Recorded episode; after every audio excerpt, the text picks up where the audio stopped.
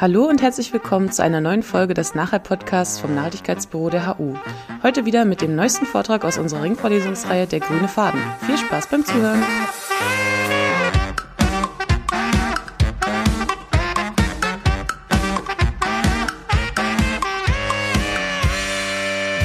Es geht also um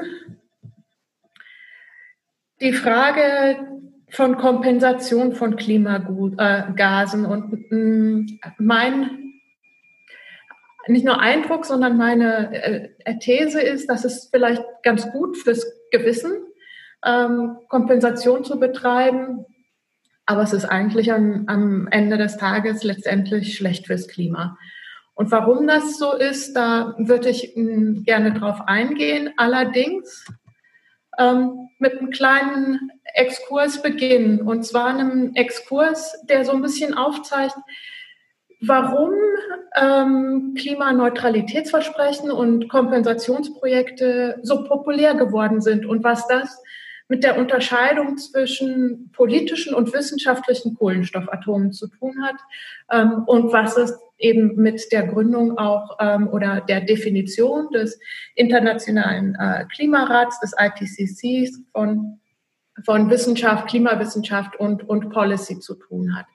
Ich würde dann in einem zweiten Block ähm, kurz eingehen ähm, auf eine der Auswirkungen dieser Unterscheidung zwischen politischen und wissenschaftlichen Kohlenstoffatomen ähm, in Bezug darauf, dass Landraub und Kontrolle von kleinbäuerlicher Landnutzung im Kontext von Kompensation im, im globalen Süden eine ganz logische Konsequenz im Grunde genommen sind äh, dieser, dieser Definition von politischen versus äh, wissenschaftlichen Kohlenstoffatomen. Wird dann kurz ähm, was sagen zu den hypothetischen Emissionen als Grundlage von Kompensationsgutschriften, also zum Konzept von Kompensation und, und den Widersprüchen, die sich in diesem, in diesem Konzept ähm, schon, schon befinden. Und dann am Schluss als Übergang auch in die Diskussion ähm, darlegen, warum äh, ich zum Schluss gekommen bin, dass Kompensation nicht besser ist als nichts, sondern tatsächlich die notwendigen gesellschaftlichen Debatten äh, über äh, eine gerechte Transformation äh, blockt oder bremst äh, der Exkurs von politischen und wissenschaftlichen Kohlenstoffatomen. Ähm, da verweise ich oder möchte ich verweisen auf eine, ähm, einen Vortrag, der auch auf YouTube äh, einsehbar ist, von einem Kollegen aus Großbritannien, Larry Lohman, der fürs Corner House arbeitet und ähm, vor wenigen Wochen eine, eine ganz spannende Debatte ähnlich ähm, unserer Vorlesung heute hatte, wo es um die Frage ging oder wo er die These aufgestellt hat, dass Kohlenstoffpolitik keine Klimapolitik ist.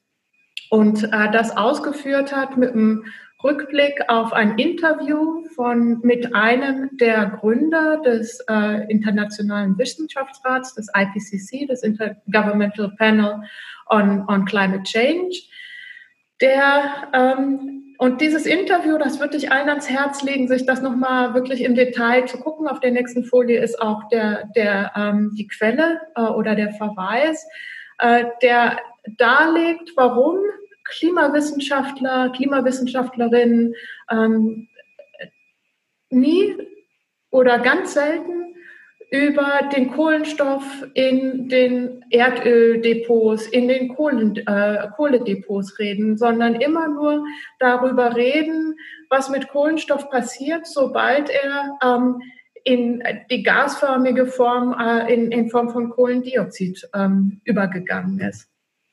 Äh, Sir John Helton ähm, sagt in diesem Interview, dass natürlich äh, Kohlendioxid und die fossilen Brennstoffdepots alle Teil der gleichen Sache sind, aber führt er dann eben aus, ähm, dass das Reden oder das Forschen auch ähm, über die Ursache oder über die, die, die Quelle von äh, der fossilen äh, Kohlenstoffdepots, also der Orte, wo äh, der, das Kohlenstoffatom äh, oder halt nochmal, also das über die, die Kohlenstoffdepots zu reden, statt über den Ort, an dem das Kohlenstoffatom zu, äh, zum Molekül Kohlendioxid wird und damit in die Atmosphäre eintritt.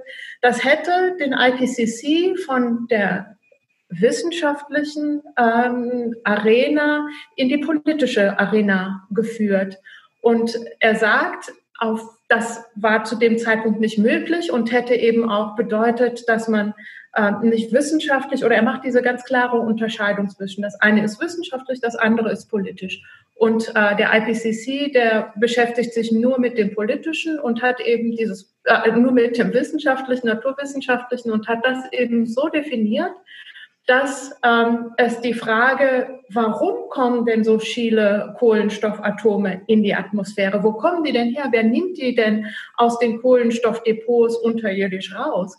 Dass diese Frage nicht Teil des Objektes von Klimawissenschaft ähm, sein kann. Und dann ergibt sich daraus natürlich für jemanden von Hauten und all seine Kolleginnen und Kollegen, dass man, dass er sagt, naja, man kann von, von Ihnen, von uns als äh, Klimawissenschaftlerin nicht erwarten, über fossile Brennstoffdepots und deren Nutzung zu sprechen, denn das ist Sache der Politik, das ist nicht Sache der Wissenschaft. Das heißt also, es ist nach dieser Definition, die die Arbeit des IPCC bis heute ähm, bestimmt und auch ihre, ihre Policy Recommendations, ihre Vorschläge an Politik bestimmt.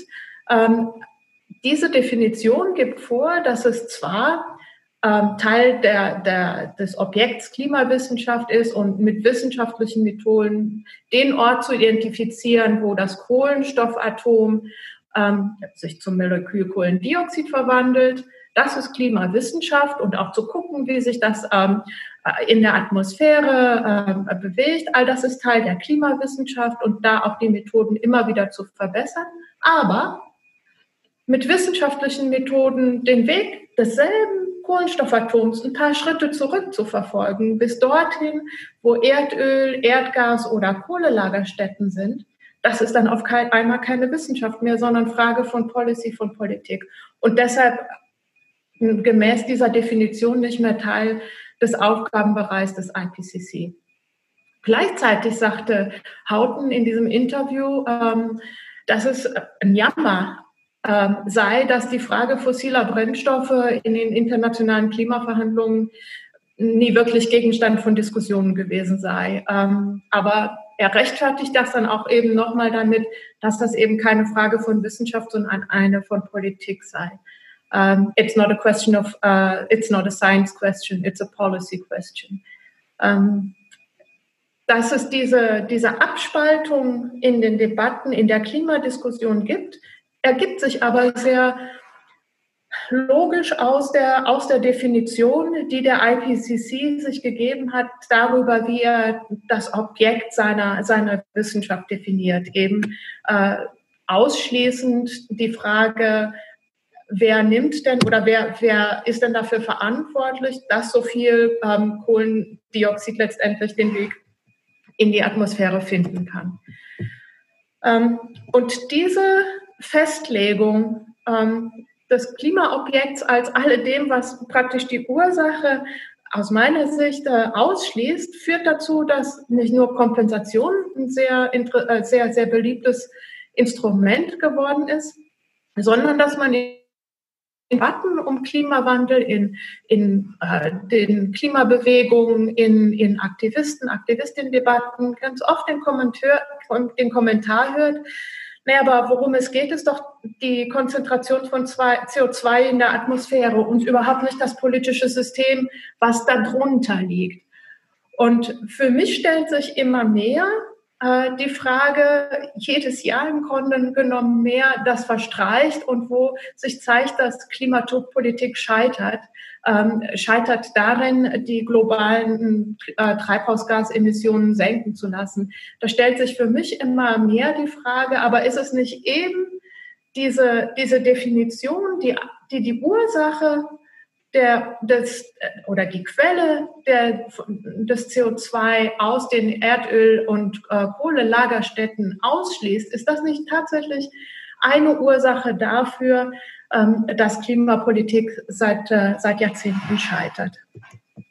Ähm, und zwar glaube ich, dass das ein ganz wichtiger Grund ist, äh, diese Definition für die falschen Debatten, die nicht nur auf der, der Ebene der UN-Klimaverhandlungen, sondern dann eben auch in ganz vielen anderen ähm, Foren, auch in, in, ähm, im Rahmen der, der Klimabewegung passieren, ist, dass die Art und Weise, wie ich ein Problem beschreibe, natürlich auch mh, beeinflusst, welche Lösungen ich in Erwägung ziehe und welche Lösungen dann nicht erst als Teil des Machbaren, des Realistischen, des Zielführenden angesehen werden. Die Art und Weise der Problembeschreibung, die hat der IPCC für sich entschieden. Und der hat entschieden, das Problem fängt erst an, nachdem der Kohlenstoff schon aus den fossilen Lagerstätten freigesetzt wurde und nicht dort äh, oder nicht bei der Frage oder die Problembeschreibung umfasst eben nicht die Frage, wer ist denn verantwortlich dafür, dass zu viele Kohlenstoffatome den Weg in die Atmosphäre finden können. Das heißt, diese wissenschaftlichen ähm, Kohlenstoffatome, ach, hier, Sie sehen auch immer nur den Teil ne, und gar nicht.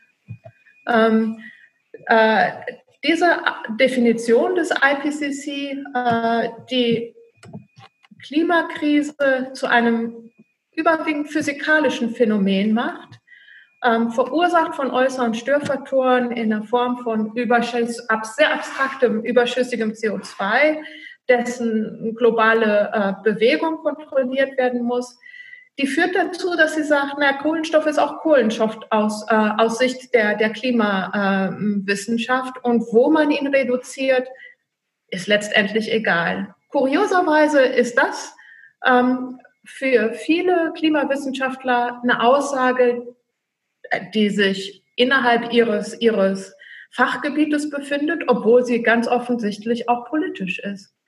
Ist aber nicht als politisch ähm, wiedererkannt wird. Eine andere Definition von Kohlenstoffatomen, nämlich die Sichtweite, dass Kohlenstoffatome sehr wohl etwas mit dem unter, äh, darunterliegenden politischen Apparat zu tun haben. Ähm, das, was ich in kurzer Kurzform politische Kohlenstoffatome genannt habe, die Frage danach, wie ich sie definiere, die schaut eben auf Klimakaos als ein politisches Phänomen, ähm, als ein Symptom einer sehr viel mannigfaltigeren Krise mit systemischen Ursachen. Und aus dieser Sichtweise, aus dieser Definition von Klimakaos ergibt sich dann eben auch, dass Kohlenstoff eben nicht gleich Kohlenstoff ist, dass es sehr wohl einen Unterschied macht, wo er reduziert wird. Ähm, und dass es um, ähm, dass man Systemwandel braucht, um Klimawandel einzudämmen. Das heißt, irgendwie auf ganz vielen unterschiedlichen Ebenen wo wir heute den Einfluss dieser Definition des IPCC eigentlich gar nicht mehr wahrnehmen, ähm, haben wir aber die Problembeschreibung, die im Kern dieser Definition des IPCC liegt, übernommen. Und damit richten sich auch heute die Lösungsansätze, die als logisch, als realisierbar, als machbar oder auch als zielführend angesehen werden, die richten sich ganz stark nach dieser ursprünglichen Definition, die eben die politischen Kohlenstoffatome ausschließt und sich auf die wissenschaftlichen Kohlenstoffatome, auf das rein physikalische Phänomen verursacht von äußeren Störfaktoren ähm, beschränkt. Und das ist, glaube ich, letztendlich eine, eine, ganz große Gefahr, weil es davon ablenkt, von, von den Debatten ablenkt, die wir eigentlich brauchen. Ähm, gesellschaftlicher Wandel ist keine wissens rein wissenschaftliche Frage, sondern es ist vor allen Dingen ein, eine gesellschaftspolitische Debatte.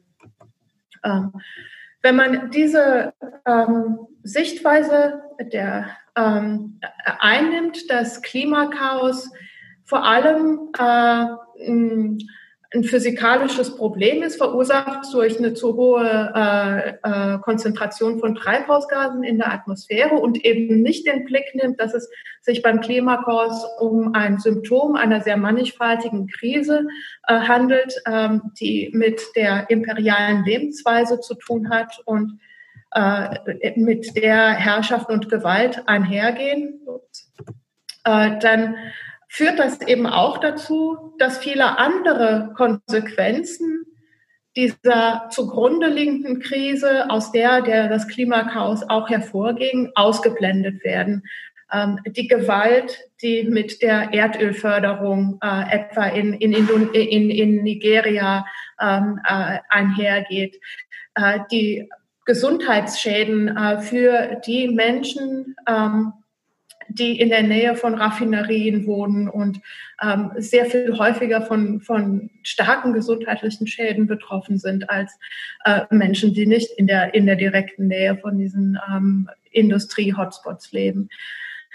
All, oder die Zerstörung von, von Lebensräumen, etwa im oberen rechten äh, Bild in, in Indien. All diese Auswirkungen ähm, der, der Nutzung von fossilen Energieträgern, die blendet diese wissenschaftliche, diese eingeschränkt wissenschaftliche Sicht auf Klimawandel als ein Problem von zu viel Kohlenstoff in der Atmosphäre, die werden ausgeblendet. Sie sind nicht Teil des Diskurses. Auch nicht Teil des Diskurses, dieses wissenschaftlichen Modells, was sich, äh, was Klimakrise äh, beschränkt auf die physikalische Bewegung von Kohlenstoff oder Treibhausgasmolekülen, ähm, ist die, die, ähm, die Frage, ähm, wie sauber denn saubere Energie ist. Ähm, diese isolierte Betrachtung mit anderen Worten von Klimakaos, die nährt auch eine Fantasie oder Illusion, ähm, äh, dass äh, die Bewegung von Treibhausgasen oder der Ausstieg aus fossilen Energieträgern ausreichend sei, um die Klimakrise zu lösen. Das heißt, Fragen wie etwa die, wo denn Kobalt und Lithium herkommen und mit welchen Arbeitsbedingungen ähm, in, in den Bergbaugebieten dieser Abbau für die erneuerbaren Energien, für ein, einen Wandel, der sich nur auf den Energieträger bezieht, nicht aber auf die Produktionsverfahren bezieht. Ähm, all diese Fragen, die werden ausgeklammert in weitestgehend in unserer heutigen Debatte. Und ich glaube, das ist, ähm, das ist ein ganz großes Problem, weil es eben die Illusion nährt, dass, naja, Klimawandel wird sich äh, oder die Klimakrise wird sich lösen lassen, wenn man ähm, statt des einen Energieträgers den anderen nimmt, ansonsten aber weiter so konsumiert und produziert äh, wie bisher. Da werden sehr viele Ungerechtigkeiten und sehr viele andere planetare Grenzen an die wir auch stoßen, äh, auch Kobalt und Nickel und Lithium sind äh, endliche sogenannte Rohstoffe, die werden völlig in dieser Debatte ausgeblendet. Auch ausgeblendet wird äh, äh die Gewalt äh, und die Konflikte, die mit dieser äh, erneuerbaren Energie einhergehen. Elmar Altvater hat in ähm, einem seiner glaube, letzten Artikel, ähm, der sehr lesenswert ist, mit dem Titel Im alten Kapitalismus mit neuen, äh, Energie, äh, mit neuen Energien gegen den Klimawandel, hat er dargelegt, warum ähm, es nicht so einfach ist, nur den Energieträger äh, zu wechseln und äh, zu glauben, dass sich damit der Klimawandel äh, lösen wird. Äh, hier ähm, zwei Beispiele, was äh, bei dieser Lesart äh, von Klimawandel als physikalischem Phänomen ausgeblendet ist. Einmal die sexuelle Gewalt, äh, etwa bei äh, Windanlagen, hier im Beispiel von Brasilien, äh, wo sich die Berichte häufen über äh, sexuellen Missbrauch oder sexuelle ähm, Ausbeutung von Frauen und der Begriff Kinder des Windes, Filios do Vento, ist auch zu einem stinkenden Begriff geworden. Ähm, und äh, über all das reden wir in der Regel nicht, wenn wir über äh, saubere Energie, Wind als saubere Energie reden. Ähm, sauber ist er natürlich für die Frauen, äh, die, die dort äh, ihre Lebensgrundlage verlieren und äh, oder äh, sexuelle Gewalt erfahren, da ist wenig sauber dran. Äh, das zweite Beispiel, Verlust von, von Land, Vertreibung von Kleinbauern, Kleinbauernfamilien für eine große äh, Windanlage in Indien. Und man könnte eine ganze Reihe von Beispielen anführen, weil es sich eben hier dann immer oder immer dann solche Beispiele von Gewalt und Konflikten anführen, ähm, wenn die neue Energie im alten Macht- und, und, äh, und Herrschaftskomplex praktisch eingesetzt wird, sich an den äußeren Bedingungen dessen, wer die Energiequelle und wer die Nutzung von Land äh, dominiert, also im Grunde genommen nichts geändert hat. Und dann ändert sich auch an den Konsequenzen für die Bevölkerung, äh, die hier ihr Land verliert, äh, etwa nichts. Entschuldigung, kann ich noch mal ja. was fragen dazu? Ja, ja. Äh, interessiert mich, ähm, gerade eben haben Sie etwas von sexueller Gewalt gesagt, Kinder des Windes und so. Was sind da genau die Hintergründe? Also Frauen, die da leben in der Gegend, werden von den Arbeitern da missbraucht oder wie? Ja, ja. Also, der Großteil der Beispiele ähm, waren genau die, dass es äh, um, um äh, Vergewaltigung ging. Äh, ging. Das, der zweite Aspekt, äh, und da gibt es auch in dieser Studie, in der ähm, Portugies, äh, portugiesischsprachigen brasilianischen Studie, wo ich das Bild hier vorne nochmal zeige, äh, es gab zwei Punkte. Einmal die Vergewaltigung, ähm, weil diese großen Windanlagen natürlich einen Influx oder eine, einen Zuzug von ähm, von Arbeitern bedeuten, die dort äh, als, als äh, für eine Zeit eben äh, sind. Und der zweite ähm, Aspekt ähm, war der, dass Frauen oder Familien ihr Land verloren haben und dann Prostitution der einzige Weg war, ähm, ein Einkommen zu haben und sich ernähren zu können.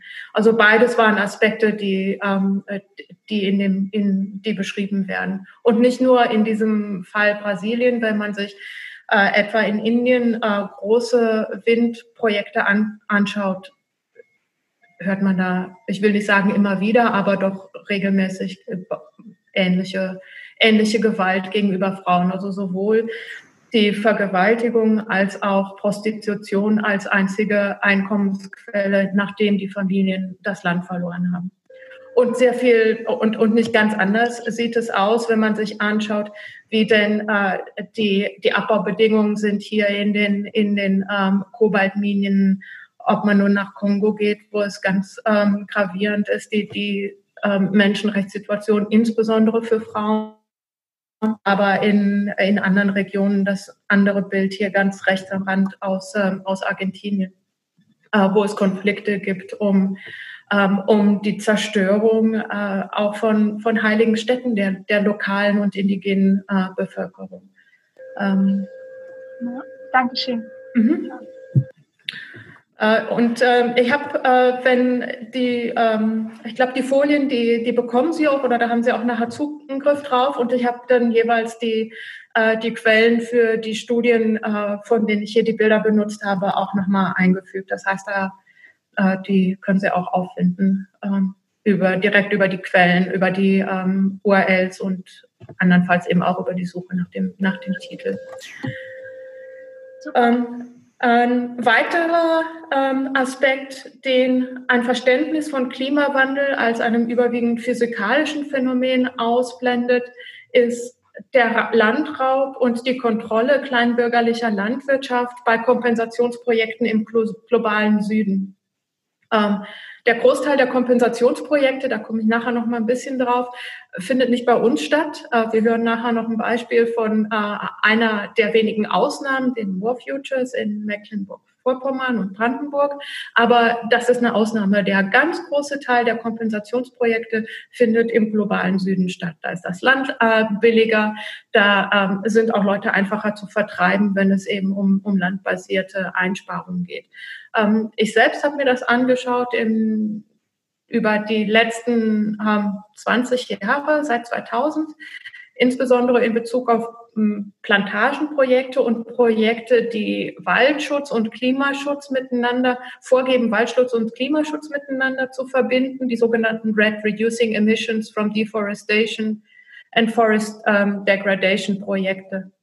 Es ist das große Instrument für äh, internationalen Waldklimaschutz in den letzten zehn Jahren. Ähm, und vorher waren es äh, Plantagenprojekte, die ich mir angeschaut habe.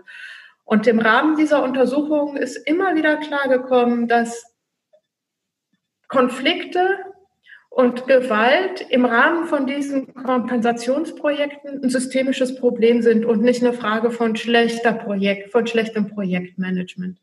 Ähm, in dieser Studie, äh, die ich als Teil ähm, einer Arbeit für das World Rainforest Movement gemacht habe, ähm, sind äh, die Titel, äh, die Sie hier rechts sehen, ähm, wir leiden hier, um denen dort, damit sind wir gemeint, ähm, helfen zu können. Wir wollen dieses Schutzgebiet nicht. Wir wollen unsere Landtitel als erstes. Äh, wir wurden äh, ohne Diskussion äh, vertrieben. Ähm, das ist unser Wald, aber andere Leute ähm, verwalten ihn für uns oder an unserer Stelle äh, und Kompensation für unsere Verluste Einkommensverluste in dem Fall gibt es nicht. Es gibt nur Strafen zu zahlen. Und äh, ich und meine Leute, wir leiden schon seit fünf Jahren unter diesen Projekten. Ähm, und bei diesen Kompensationsprojekten, bei allen Kompensationsprojekten geht es letztendlich, insbesondere wenn sie um, wenn es um Landprojekte geht, geht es immer darum, eine Landnutzung zu ändern. Und hier stellt sich dann immer ganz zentral die Frage, wer kontrolliert die Nutzung des Landes und wer hat, ähm, wer bestimmt, wie sich Landnutzung verändert.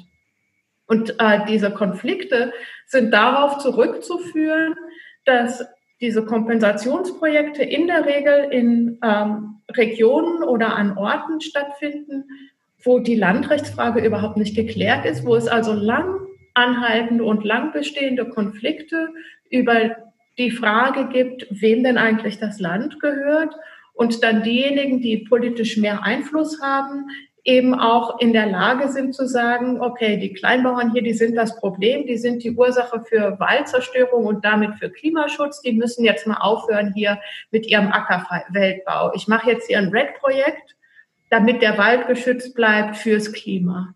Die Leidtragenden sind diejenigen, die letztendlich einen minimalen, wenn überhaupt einen Beitrag zum Klimawandel leisten, ähm, die ähm, von diesem Land abhängig sind, um äh, ihren, ihre Lebensgrundlage zu erhalten, die den Wald auch in der Regel als Teil ihrer Lebensgrundlage erhalten haben und ihn nicht gerodet haben, so dass er für immer oder für lange Zeiten zerstört war.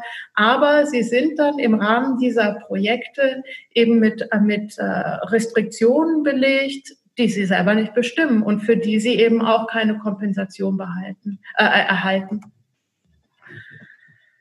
Ein zweiter Teil oder eine zweite äh, Form von Kompensationsprojekten, auch überwiegend im globalen Süden, die auch mit Landnutzung, aber eher indirekt mit Landnutzung zu tun haben, ähm, sind äh, Projekte, die ähm, energieeffizientere äh, Öfen oder Kocher an Frauen in Ländern des globalen Südens äh, verteilen oder äh, diese Filter, Wasserfilter an Frauen verteilen, damit weniger Brennholz äh, für äh, das Abkochen von, von Wasser ähm, benutzt wird. Letztendlich ist das eine schöne Sache, wenn ähm, Frauen weniger über dem offenen Feuer ähm, äh, stehen müssen und damit eben auch die Gesundheitsauswirkungen äh, reduziert werden. Aber zwei Punkte, die dabei ganz wichtig sind. Ähm, der Großteil der Frauen oder ich habe nie in meinen Besuchen eine Familie gehört, die gesagt hat, dieses Kompensationsprojekt hat unsere wirklichen Probleme gelöst. Die eigentlichen Probleme, die äh, diese Familien haben, die liegen woanders begründet. Die liegen darin begründet, dass sie äh, ihre Landnutzung bedroht ist, dass sie keine sicher, rechtliche Sicherheit ähm, haben für ihr Land, dass sie jederzeit vertrieben werden können, dass ihre Wasserquellen verschmutzt sind von anderen industriellen Nutzern, dass sie keine, keinen Zugang zu Absatzmärkten haben. Das heißt, ein ganzes Konglomerat von Problemen, die ein etwas energieeffizienterer Kocher nicht lösen wird.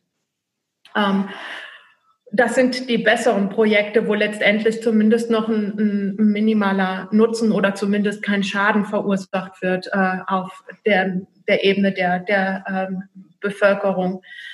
Ähm, eine neu ähm, erschienene wissenschaftliche Untersuchung von äh, Lauren Gifford. Die hat sich sehr viele Kompensationsprojekte angeschaut und hat auch viele ähm, Interviews gemacht mit Projektbetreibern. Und ähm, ich habe hier zwei, äh, in, zwei Aussagen von Projektbetreibern von Kompensationsprojekten rausgenommen aus dieser Studie die einem doch sehr zu denken geben, die aber, glaube ich, äh, stellvertretend stehen für die Einstellung von vielen von diesen äh, Kompensationsprojektbetreibern. Vielleicht nicht allen, aber vielen. Ähm, und wo ganz klar war, dass Klimakaos nicht die primäre Motivation ist und ähm, dass es letztendlich ähm, auch ein neues Geschäft geworden ist, bei dem viele mitverdienen und die lokale Bevölkerung am Schluss eher die Pfennige bekommt, als wirklich äh, auch der, der Ausgangspunkt von Diskussionen ist, wie denn für Sie eine gerechte äh, Transformation aussehen müsste. Diese Debatte findet da gar nicht statt. Es kommt ein Projektentwickler von außen, der sagt, ich habe hier Öfen, wollte oder Kocher, wollte Sie haben oder wollte nicht. Ja gut, wenn ja, dann schön und wenn nicht, dann gehe ich weiter. Oder ihr nehmt sie, ob ihr wollt oder nicht. Aber es findet keine, keine Debatte darüber, was denn Entwicklung bedeutet oder ähm, keine Debatte darüber, was denn die eigentlichen Probleme dieser ähm, Gemeinde sind und wo die eigentlichen Handlungsnotwendigkeiten ähm, auch wären. Ähm, Stunde. Ja. Halbe Stunde ist jetzt Okay, super. Ähm, dann schaffe ich das, glaube ich, wenn wir überlegen, dass ich ein bisschen spät angefangen habe und vielleicht noch fünf Minuten habe, dann kommt das, glaube ich, hin. Ähm, die hypothetischen ähm, oder die, die Grundlagen oder Ursa äh, ja, die Grundlagen von Kompensationsgutschriften und warum es sich dabei ähm, bei Kompensation eigentlich um ein ziemlich hypothetisches Geschäft handelt. Äh, die Basis für die Berechnung von davon, wie viel ähm, oder welche Menge von Emissionsgutschriften ein Kompensationsprojekt äh, verkaufen kann, ist letztendlich eine Geschichte des Projektbetreibers, der darlegt in seinen Projektunterlagen, wie hoch die Emissionen gewesen wären, hätte es nicht das Kompensationsprojekt gegeben. Und mit dieser ähm, Geschichte der hypothetischen Emissionen ähm, äh, oder auf äh, diese, diese hypothetischen Emissionen werden dann verglichen mit den Emissionen, die das Projekt äh, tatsächlich verursacht. Also wenn man zum Beispiel das ein, ein Kocherprojekt nimmt in einem, in einem afrikanischen, in einem kenianischen Dorf, dann ähm, steht am, am Anfang des Kompensationsprojekts die Geschichte eines Projektbetreibers, der diese Öfen vertreibt, der sagt, ohne meinen Ofen oder meinen Kocher ähm, hätten die Frauen immer noch äh, ihr, ihr Wasser mit äh, Holz oder Holzkohle ähm, abgekocht und das hätte so und so viel Emissionen verursacht. Jetzt messen wir, ich habe meine, meine Kocher verkauft ähm, und jetzt kann ich messen ähm, über Näherungsrechnungen, wie viele Familien den Kocher wie oft benutzen, wie hoch die Emissionen jetzt sind und das vergleiche ich mit dem, wie hoch sie gewesen wären, hätte keine der Frauen den Kocher benutzt. Und die Differenz dieser beiden Berechnungen ergibt dann die Summe der, der angeblich eingesparten Emissionen und damit die Summe der ähm, Emissionsgutschriften, die ein Kompensationsprojekt verkaufen kann. Wer Kompensationsgutschriften kauft, der kauft also letztendlich eine Bescheinigung über eine mehr oder minder plausible Geschichte, was gewesen wäre, hätte es die Kompensation nicht gegeben. Ähm, und diese Plausibilität der Geschichte oder die Plausibilität der Geschichte, die wird dann nochmal von externen Zertifizierern untersucht, geprüft. Verifizieren kann man aber eine, eine hypothetische Geschichte nicht. Das heißt, äh, letztendlich ähm, wird uns etwas anderes verkauft mit einer Emissionsgutschrift als das, was, was in der Packung drin steht. Auf der Packung steht was anderes drauf als das, was es drin. Drauf steht verifizierbarer Nachweis einer Emissionsminderung drin, ist aber maximal ähm, eine nochmal extern abgeschätzte Plausibilität einer Geschichte von hypothetischen Emissionen. Und das ist ein Unterschied. ähm, der uns aber im Grunde genommen vorenthalten wird. Ähm, und das hat Folgen, äh, auch insofern, als man nämlich, da gehe ich nochmal zurück, ähm, äh, als in, schon in, im Kern, in der Anlage der Kompensationsberechnung äh, ein perverser Anreiz liegt. Äh, je schmutziger, je energieintensiver ich nämlich die äh, hypothetische, niemals nachweisbare äh, Zukunft ohne Projekt beschreibe, desto größer kann ich dann auch die Differenz berechnen zwischen dem, was heute ist und dem, was gewesen wäre. Und damit ähm, steigt die Menge der Kompensationsgutschriften, äh, die ein Projekt verkaufen kann. Äh, das Öko-Institut hat dann auch vor äh, ein paar Jahren äh, eine ganze Reihe von Kompensationsprojektkategorien untersucht und festgestellt, dass von den Projektkategorien, die sie untersucht haben, nur zwei Prozent der Projekte mit hoher Wahrscheinlichkeit wirklich zusätzlich Emissionen eingespart haben. Das heißt, die Gutschrift ist tatsächlich auf einer, auf einer Einsparung beruhte, die eine Kompensation letztendlich erlaubt. Äh, der überwiegende Teil äh, von Gutschriften, die dort gehandelt wurden, hatte war höchstwahrscheinlich, man wird es nie genau sagen können, weder nach der einen noch der anderen Seite, ähm, basierte eben nicht auf einer zusätzlichen Einsparung. Ähm, das würde ich jetzt mal rauslassen und auf der, in der Debatte nochmal zurückkommen auf die unterschiedlichen Kreisläufe. Nur zu sagen, dass diese wissenschaftliche Sicht ähm, äh, oder die, die, die physikalische Sicht auf Klima, äh, äh auf Kohlenstoffbewegungen oder CO2-Bewegungen als Ursache von Klimawandel auch dazu führt, dass man sagt, ja, Kohlenstoff ist Kohlenstoff und wo er reduziert wird, das ist egal. Ähm, das ist aber nicht so. Das würde ich, glaube ich, für die Diskussion laufen äh, lassen äh, oder die Folien rausnehmen, damit wir genug äh, Zeit für die Diskussion haben. Und abschließend noch sagen, dass aufgrund äh, der Punkte, die ich hier nur anreißen konnte in der Kürze der Diskussion, ähm, bin ich zu dem festen Entschluss gekommen, dass Kompensation nicht besser ist als nichts, sondern schlechter ist als nicht. Dass es auch eine, eine falsche ähm, Einengung des Spielraums ist, den wir haben, wenn man sagt, na ja gut, äh, ich fliege trotzdem, äh, aber dann ist doch besser, wenn ich kompensiere, als nichts zu tun. Wenn wir der Meinung sind, dass nichts tun eine Option ist, dann nehmen wir, glaube ich, Klima, Klimakaos nicht ernst. Äh, und äh, es ist ganz wichtig, den gesellschaftlichen Raum oder den Raum für gesellschaftliche Debatten und Diskurse äh, zu öffnen über diese falsche Zweiglasigkeit, entweder Kompensation oder nichts, weil wenn wir das als, als Basis der Diskussion nehmen, dann werden wir nicht weit kommen mit dem, mit dem gesellschaftlichen Wandel, der notwendig ist, um auch Klimakaos äh, zu verhindern. Und Kompensation, das Angebot von Kompensation mit all den Illusionen, die sie aufbaut, ähm, behindert eben diesen Diskurs oder diese gesellschaftspolitische Debatte ähm, über Ungleichheit, darüber, wie denn ein gerechter gesellschaftlicher Wandel aussehen kann, der auch die Gewalt, die in erneuerbaren Energien, die in Lithium äh, und Kobaltbergbau für ein, ein neues äh, Szenario von, von Energiewirtschaft ähm, äh, beinhaltet ist, wie wir damit umgehen. All diese Debatten finden nicht statt, solange wir sagen können, ja gut, ich bin jetzt geflogen, aber ich kann ja äh, irgendwo ähm, meinen mein Absolutionsschein herbekommen, der sagt, war jetzt nicht so gut, aber Klimaschaden hat es auch nicht verursacht.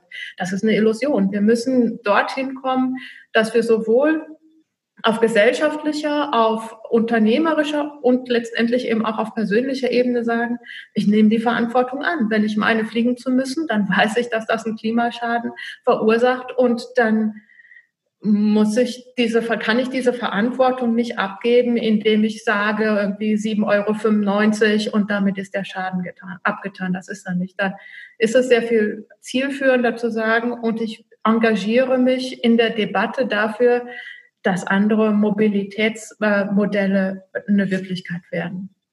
Damit wird es erstmal belassen mit diesem Panorama von einer Vielzahl von ähm, Publikationen, die es zu dem Thema auch kritisch gibt und ein Verweis insbesondere auf die Seite das Corner House hier unten in der Mitte, ähm, die ähm, sehr provokanten und provokativen äh, ähm, Einlassungen von Larry Lohman zur Frage, Kohlenstoffpolitik ist keine Klimapolitik und wir sollten als Klimabewegung, wenn man Teil von Klimabewegung sein will, muss man da rauskommen. Die kann ich nur sehr ans Herz legen. Ebenso ganz oben links im Bild äh, CO2 als Maß der Dinge ähm, erschienen in der ähm, Reihe von der Heinrich Böll Stiftung. Auch die eine sehr lesenswerte, äh, äh, sehr lesenswerter Beitrag zum Thema. Vielen Dank. Vielen Dank für den Vortrag.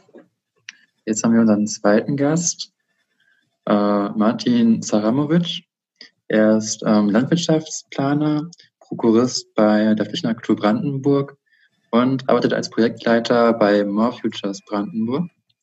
Und wie vorhin schon erwähnt, ist More Futures ähm, ein Projekt, äh, das durch die Wiederbenessung von Moorflächen in Brandenburg ähm, auch Emissionen einsparen möchte und dafür Zertifikate verkauft.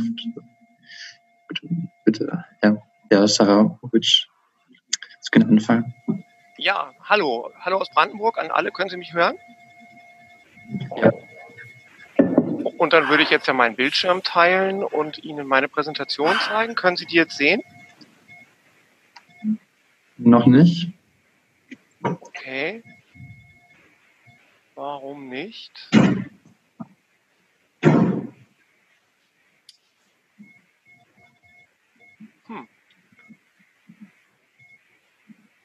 Und jetzt? Ja. Ja.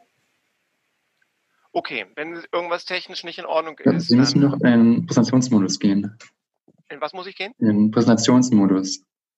Ja, das versuche ich. Das habe ich eben eigentlich schon gemacht, aber so. Mhm. Man hört Sie auch im Moment noch sehr leise. Können Sie vielleicht noch mal schauen, ob ist Sie es so besser? Ja, sehr gut. Okay. Ja, danke für die Einladung. Ähm, ich kann zwei Punkte von Frau Kehl aufgreifen ähm, und versuche allerdings auf einem etwas anderen Niveau ähm, was zu zeigen, was weniger global als mehr auf unsere direkte Umgebung gerichtet ist. Sie hat gesagt, es macht einen Unterschied, wo man Kohlenstoffemissionen reduziert. Und sie hat gefragt, welche Debatten brauchen wir? More Futures und CO2-Kompensation in Deutschland das würde ich als eine Möglichkeit sehen, lokal was zu tun, hier bei uns vor der Haustür oder direkt in unserer Gesellschaft und außerdem auch Debatten weiter zu betreiben, die wichtig sind. Deswegen habe ich meine Kernbotschaften mal gleich an den Anfang gestellt. Ich denke, More Futures setzen in Deutschland an bei einem gravierenden Problem, das wir haben. Und das Problem ist die Fehlnutzung und die Zerstörung von Moorböden. Ähm, die Zersetzung von Moorböden durch Entwässerung ist eine Treibhausgasquelle. Man kann hier also direkten Einfluss auf etwas nehmen, was schwierig und schädlich fürs Klima ist. Und an der Stelle würde ich auch im Gegensatz zu dem, was Frau Kill eben gesagt hat, schon behaupten, dass das mehr ist als nur eine mehr oder weniger plausible Erzählung. Ähm, wir haben verschiedene Effekte inklusive für die Biodiversität. Und wir sind äh, vergleichsweise teuer, ziemlich teuer, was ich auch angemessen finde, weil wo ich mit Frau Kill völlig einer Meinung bin, ist, das Problem ist nicht klein, und es lässt sich auch nicht durch kleine äh, Bonuszahlungen, durch kleine äh, Beiträge zu äh, wirtschaftlichem Handeln, was sich ansonsten nicht verändert, lösen. In Deutschland finden natürlich Projektgenehmigungen und auch alle Diskussionen, die damit zusammenhängen, äh, im Rahmen der hier geltenden Gesetze und unserer politischen Instrumente statt. Das heißt, hier kann ja auch niemand vertrieben oder sonst wie einfach ohne Mitspracherecht äh, aus der Entwicklung ausgeschlossen werden. Und was mir ganz wichtig ist, More Futures können nur ein ganz kleiner Baustein sein, wenn wir über die Veränderung in diesem Sektor reden. Gerade heute hat äh, die grüne Fraktion in Brandenburg bekannt gegeben, dass es ein neues Moorschutzprogramm geben soll im Land Brandenburg. Wir sehen also, das Thema ist auch politisch jetzt einmal mehr auf der Agenda und das finde ich auch gut so.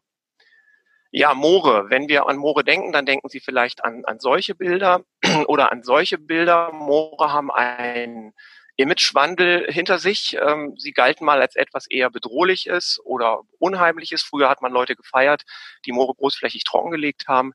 Ähm, das macht man heute eher nicht mehr. Moore sind sozusagen sowohl als ästhetische Objekte als auch als, ähm, als Objekte des Naturschutzes ähm, in den Fokus gerückt. Wo gibt es überhaupt Moore? Das ist mal so eine Karte, wo man die Verteilung von äh, Böden mit Torfanteilen auf der Welt sieht. Und hier sehen wir auch, wenn wir nach Europa gucken, Moore sind bei uns stark vertreten. Und es ist deswegen tatsächlich auch unsere ureigene Verantwortung, uns in diesem Bereich umzutun.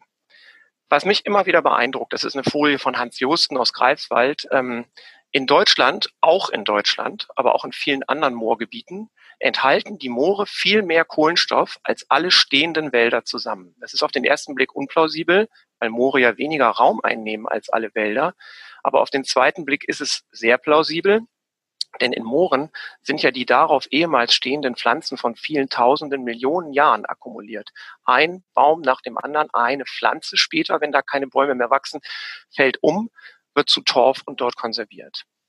Aber die Bilder, die wir am Anfang gesehen haben und die Bilder, das Bild, was wir eben gesehen haben, gibt ja die Realität dessen, was wir mit Mooren tun, nicht unbedingt wieder. Das sind dann eher solche Bilder, wo ganz normal Landwirtschaft betrieben wird. Das sieht im ersten Augenblick nicht so schlimm aus. Aber wenn das auf Torfböden stattfindet, dann bedeutet das eben, dass der Torf Jahr für Jahr zerstört wird, indem er eben mit Sauerstoff in Berührung kommt, indem er nicht mehr nass ist und dadurch dann eben zersetzt wird. Und der ganze dort gelagerte Kohlenstoff gelangt in die Atmosphäre. Unsere Moore sind auch von solchen Bildern geprägt. Wir kennen dann eher die Entwässerungsgräben, die man mal gezogen hat, um die Moore trocken zu machen. Oder wenn man dann den Boden genauer anschaut, dann entdeckt man eben Trockenrisse und äh, Probleme, die damit zu tun haben, dass man die Moore nicht so nutzt, wie man das könnte. Das ist im letzten Jahr äh, das erste Mal, oder nicht das erste Mal, aber ich finde, da kam es massiv in die Presse mit diesem Moorbrand äh, im Emsland. Das ist die Nachricht von Spiegel Online. Der Moorbrand setzte 1,4 Millionen Tonnen CO2 frei. Das ist ein anderes Nachrichtenportal. Hier setzt der gleiche Brand 500.000 Tonnen CO2 frei, woran man schon sieht, dass tatsächlich die quantitative Berechnung, also die Frage, wie viel Moor, wie viel CO2 steckt denn eigentlich in dem einzelnen Boden, ist nicht so ganz einfach. Und das ist ein hoher Anspruch an Leute wie uns, das, was sie tun, dann auch mit vernünftiger Forschung zu unterlegen. Was passiert, wenn man Moore entwässert? Nochmal ganz kurz. Dem Boden geht es dann schlechter, was man wissenschaftlich Degradierung nennt. Er wird zersetzt. Das, der dort enthaltene Kohlenstoff gelangt an die Atmosphäre, indem er oxidiert wird. Das heißt eben, es sind klimarelevante Gase, die frei werden, nicht nur Kohlenstoff. Die Torfe sacken und damit sackt auch das Gelände. Das führt auf die Dauer auch zu anderen Problemen. Wir haben es oft einhergehend damit mit Nährstoffbelastungen zu tun. Das belastet dann auch oft angrenzende wassergeprägte Ökosysteme, Flüsse, Gewässer, Teiche, Seen. Die Moore, die eigentlich eine super Pufferfunktion im Landschaftswasserhaushalt haben, die sich eben dann, wenn viel Wasser da ist, aufsaugen können mit Wasser und wenn wenig Wasser da ist, das Wasser wieder abgeben, die verlieren, wenn man den Boden so zerstört, diese Funktion. Und das ist ja gerade in der Situation, die wir zum Beispiel in Brandenburg haben, mit vielen Dürreproblemen, ähm, nicht gut. Ähm, und zuletzt ist es natürlich auch so, dass diese Moore ähm, eine sehr hohe Biodiversität aufweisen können, also biologische Vielfalt auf verschiedenen Ebenen. Das können sie, wenn sie als intensiver Maisacker genutzt werden, natürlich eher nicht mehr. Und das, was dann wenn das dann irgendwann mal zerstört ist, übrig bleibt, hat meistens auch weniger Biodiversität als vorher. So, wir sind hier im Prinzip der freiwilligen Kompensation. Wir haben zu Kompensation ja sehr viel Kritisches gehört. Unser Grundgedanke ist, ich stoße CO2 aus. Die Debatte, ob man das vermeiden kann oder nicht vermeiden kann, ist immer außen vor, muss aber eigentlich immer mit drin sein. Wir gehen, schreiben auch immer, natürlich geht's, kann es eigentlich nur um das gehen, was man nicht vermeiden kann. Aber es lässt sich ja zum Beispiel auch in betrieblichen Abläufen so einiges bislang nicht vermeiden. Und dann sagt man, an der einen Stelle CO2 wird emittiert, tue ich doch mal was dafür, dass an anderer Stelle CO2 nicht emittiert wird. Und das ist, hier hat hier nichts mit Kyoto oder ähnlichen Prozessen zu tun. Das ist ein rein freiwilliger Markt. Also wir agieren auf dem freiwilligen Markt. Und äh, wir argumentieren dann eben auch damit, dass intakte Moore nicht nur etwas für den Klimaschutz tun, sondern auch für seltene Arten, für den Wasserhaushalt, für den Nährstoffhaushalt und für die biologische Vielfalt paar schöne, beeindruckende Bilder, was in Mooren alles so los sein kann, äh, wenn die Moore Moore sein dürfen. Das Prinzip der Kompensation hat Frau Kill eben auch schon angesprochen in zwei anderen Bildern. Ich habe eine, einen Ablauf A, in dem entsteht eine Emission und ich habe einen Ablauf B, in dem wird die Emission vermieden. Und was da vermieden wird, das kann man dann zur In unserem Fall machen wir das zu sogenannten More Futures, wobei ein More Future einer vermiedenen Tonne CO2-Emissionen entspricht. Über die Plausibilität der Geschichte dahinter können wir dann vielleicht in der Diskussion noch einiges sagen, aber da bin ich schon der Meinung, dass wir da mit einiger, also dass wir da mehr Fundiertes sagen können, als in den Geschichten, die Frau Kill eben erwähnt hat. Bei uns stecken zum Beispiel die Wissenschaftler der Universität Greifswald dahinter, die ständig und auch weiterhin Daten darüber sammeln, was Moorböden imitieren und nicht imitieren und wie verschiedene Vernässungsstadien sich auswirken. Das gleiche hier nochmal über die Zeit. Die untere Linie ist eben das, was emittiert wird, wenn wir es schaffen, diesen Moorstandort nass zu halten. Das obere, das ist die Linie, was passieren würde, wenn wir nichts tun. Und die Differenz, das sind praktisch die Moor Futures. Wir sagen, dass wir methodisch versuchen, konservativ vorzugehen. Wo ist unser Projekt? In der Nähe von Berlin, direkt vor unserer Haustür, in der Nähe von Oranienburg. Freienhagen heißt die Ortschaft. So sah das da vorher aus. Könnte man sagen, gar nicht so schlecht. Aber es ist eben war ein ziemlich stark entwässerter Moorboden. Wir haben damit angefangen, das vielleicht zum Thema lokale Bevölkerung ähm, erstmal zu messen, ob es auch tatsächlich stimmt, dass der Ort davon keine Nachteile hat. In solchen Fällen haben die Leute immer Bedenken, dass ihre Keller nass werden könnten oder ihre Gärten. Das haben wir durch Probestau und durch Probemessungen äh, erstmal abgeklärt.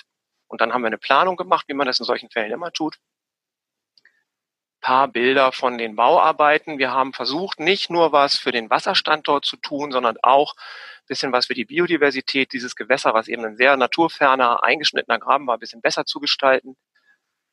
Wir werden jetzt, was Wesentliche, was wir tun, ist eben dieses Gewässer, was das Moor entwässert hat, auf ein viel höheres Sohlniveau zu bringen und dadurch entwässert es nicht mehr so stark und das Moor bleibt dann nasser. Und wir versuchen das in einer Bauweise mit so vielen kleinen Trögen in so einer Holzbauweise, wie Sie das hier sehen, in so Schwellen, damit auf die Dauer dann das ganze Gewässer eine höhere Sohle bekommt und damit eben nicht nur so eine Badewanne ist, in die man am Ende einen Fropfen reingesteckt hat, sondern tatsächlich ein auch naturnäheres und besseres Gewässer, als es vorher war.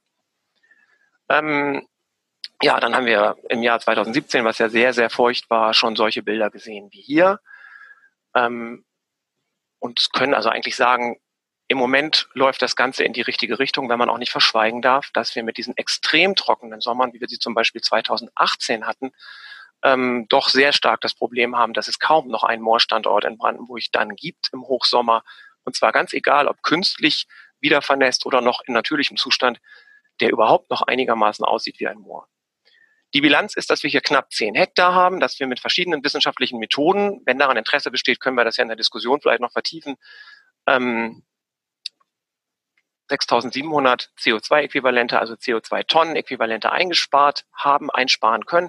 Laufzeit 50 Jahre. Warum 50 Jahre? Weil der Boden, der Moor, der Torfhorizont dort so tief ist, dass es noch 50 Jahre lang Torfabbau gegeben hätte, wenn man diesen Standort weiter hätte entwässert. Also es hätte noch mehr als 50 Jahre gegeben, aber irgendwo muss man ja zeitlich auch mal plausibel bleiben. Ein More Future kostet im Moment 80 Euro brutto. Dann haben wir für so das kleinere Format, wir hatten mal die Idee Festivals oder so, auch ein More Frosch. Das sind dann praktisch keine Tonne äh, CO2 vermieden, sondern nur 100 Kilogramm. Kostet dann ein bisschen weniger, wie das bei allen solchen Modellen ist. Äh, und kostet aber nicht nur genau ein Zehntel, sondern kostet dann 8,50.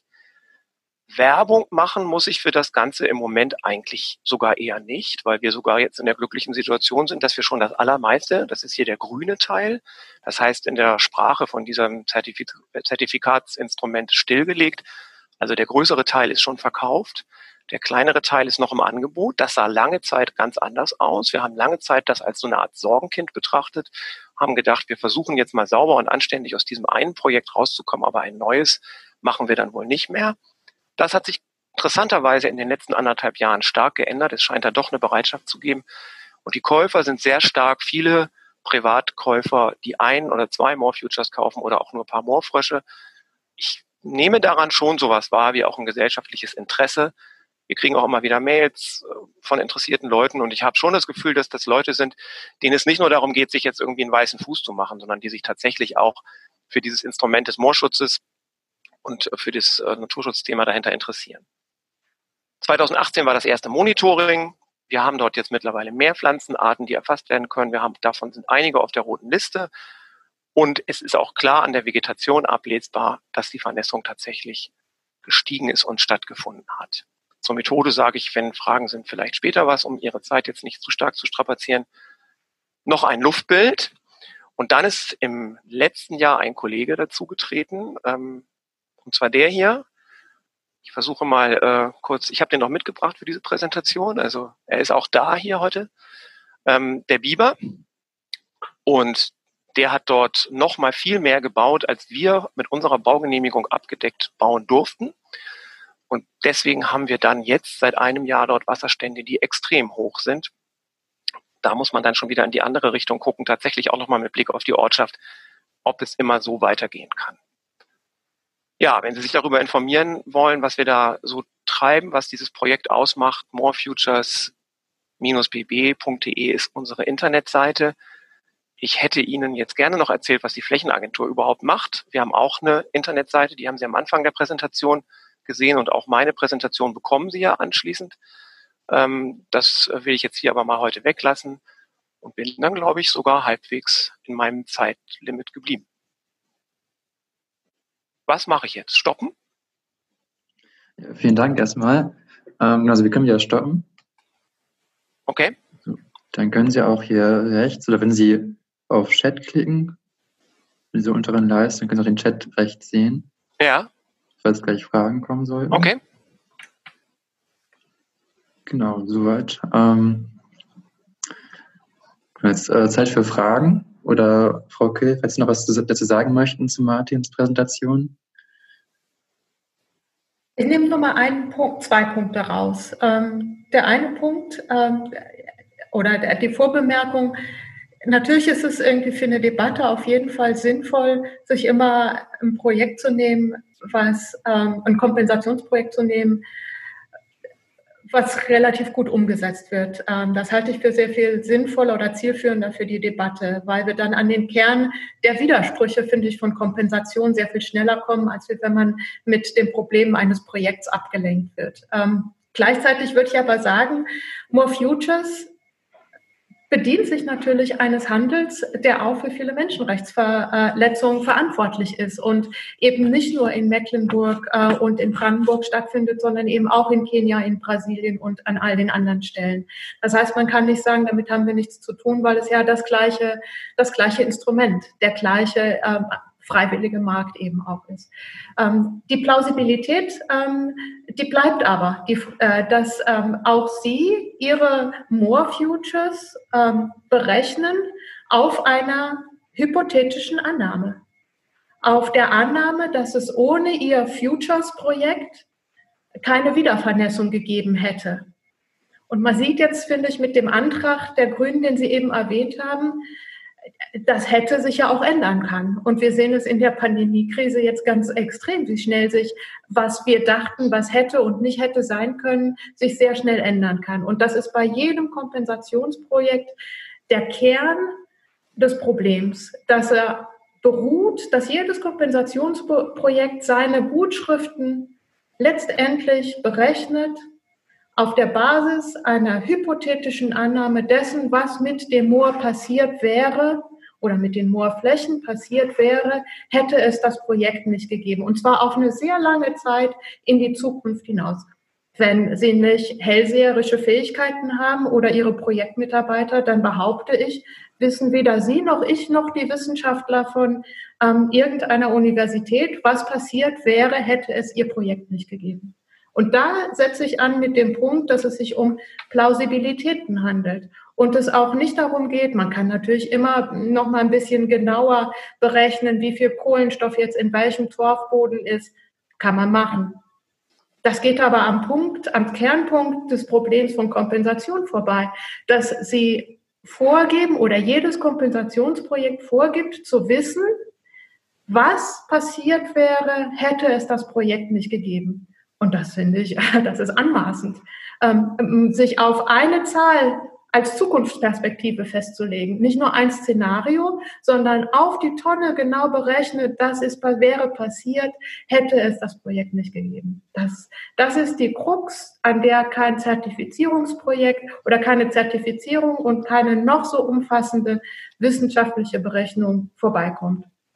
Verkauft wird ihren Käufern das aber als nachgewiesene Emissionen. Und ich frage mich, habe mich das seit langem bei More Futures äh, gefragt, ähm, in einer Debatte, die ich mit einem Kollegen von Ihnen vor Jahren hatte, warum muss das Ganze als Kompensation laufen? Warum muss es laufen als Teil eines Konzepts, was uns die Illusion als Käuferin verkauft, dass unser Klimaschaden abgegolten ist? Warum kann man nicht die gleichen Erklärungen, die Sie geliefert haben, äh, der Beitrag von, von Moorvernässung für nicht nur Klimaeindämmung, sondern auch Biodiversitätsschutz.